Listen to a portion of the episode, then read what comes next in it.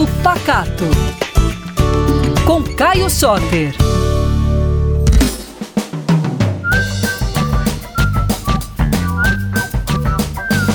Bom dia, pessoal. Tudo bem? Estou aqui de novo para contar para vocês um pouquinho sobre as tradições da cozinha mineira, os produtos do nosso estado e muita comida boa. Ó, hoje eu queria falar com vocês um pouquinho sobre os produtos com indicação geográfica de Minas Gerais. Esses produtos de identificação de origem são aqueles em que naquele lugar, com aquela receita ou aquele método especificamente, chegam em um resultado bem único e bem identitário.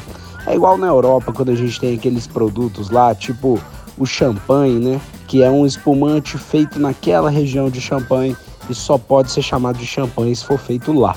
Pois é, você sabia que aqui em Minas Gerais a gente tem oito produtos já catalogados? Minas Gerais hoje é o segundo estado brasileiro com o maior número de produtos, ficando atrás somente do Rio Grande do Sul, que tem um tanto de vinho com indicação geográfica. Aqui em Minas Gerais a gente tem a jabuticaba de Sabará, o queijo do cerro, o queijo da canastra, o café da mantiqueira, o café do Cerrado Mineiro, o própolis, que ocupa mais de 100 municípios de Minas Gerais, os artefatos de estanho de São João del Rei e, não podia ficar de fora, a nossa querida cachaça de Salinhas.